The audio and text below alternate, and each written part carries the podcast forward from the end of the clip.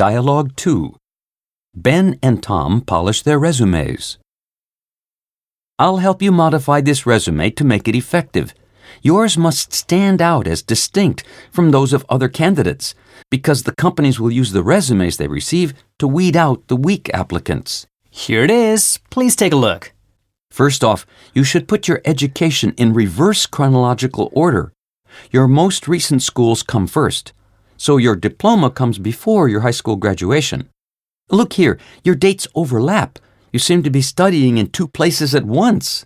Oops, that's a typing error. You've written baseball and bowling as your interests.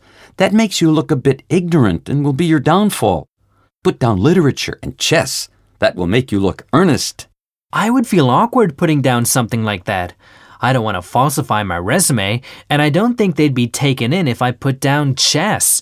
Hey, what if the interviewer is a chess player and pulls out a chessboard or something? My lack of ability would soon come to light. I will just be myself. There's no need to impersonate anyone.